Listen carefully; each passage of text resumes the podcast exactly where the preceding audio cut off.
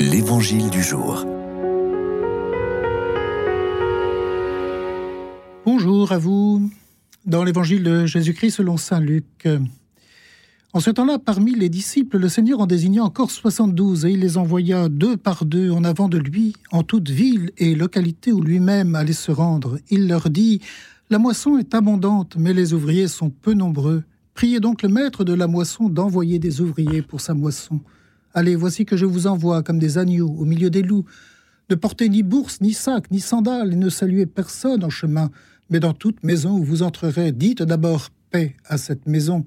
S'il y a là un ami de la paix, votre paix ira reposer sur lui, sinon elle reviendra sur vous. Restez dans cette maison, mangeant et buvant ce que l'on vous sert, car l'ouvrier mérite son salaire. Ne passez pas de maison en maison, dans toute ville où vous entrerez et où vous serez accueillis, mangez ce qui vous est présenté, guérissez les malades qui s'y trouvent et dites-leur, le règne de Dieu s'est approché de vous. C'est aujourd'hui la fête de Saint Luc, et s'il est naturel que la liturgie nous propose un passage tiré de son évangile, on peut tout de même s'interroger sur le choix de ce passage que je viens de lire. Il aurait pu naturel de prendre le prologue de, où Saint Luc explique à Théophile, à qui il destine son évangile, le sens de sa démarche, puisque beaucoup ont entrepris de composer un récit des événements qui se sont accomplis parmi nous, d'après ce que nous ont transmis ceux qui, dès le commencement, furent témoins oculaires et serviteurs de la parole, j'ai décidé moi aussi, dit Saint Luc, après m'être informé avec précision de tout ce qui s'est passé depuis le début, d'en écrire pour toi, cher Théophile, un exposé suivi, afin que tu te rendes compte de la solidité des enseignements que tu as entendus.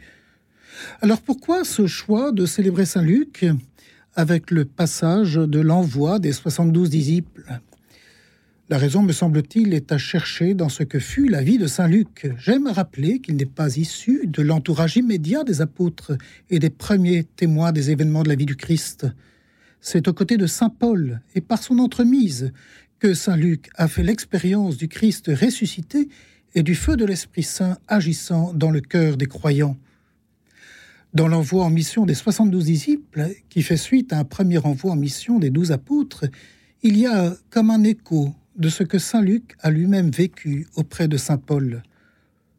Le manque de missionnaires, la pauvreté dans l'itinérance, l'expérience de l'hostilité, en étant comme des agneaux devant des loups, mais aussi il a pu connaître avec lui la bienveillance dans les accueils reçus. Saint Luc n'a pas écrit son évangile comme un récit d'événements du passé. Son récit est une annonce pour celui qui l'écoute et l'accueille, pour en vivre. C'est la parole même de Jésus, la parole qu'est Jésus, l'envoyé du Père, consacré par l'Esprit Saint comme il s'était lui-même présenté dans la synagogue de Nazareth. Bonne nouvelle qui s'accomplit aujourd'hui aux oreilles de ceux qui l'entendent. Bonne journée à l'écoute de l'Évangile et de Radio Notre-Dame.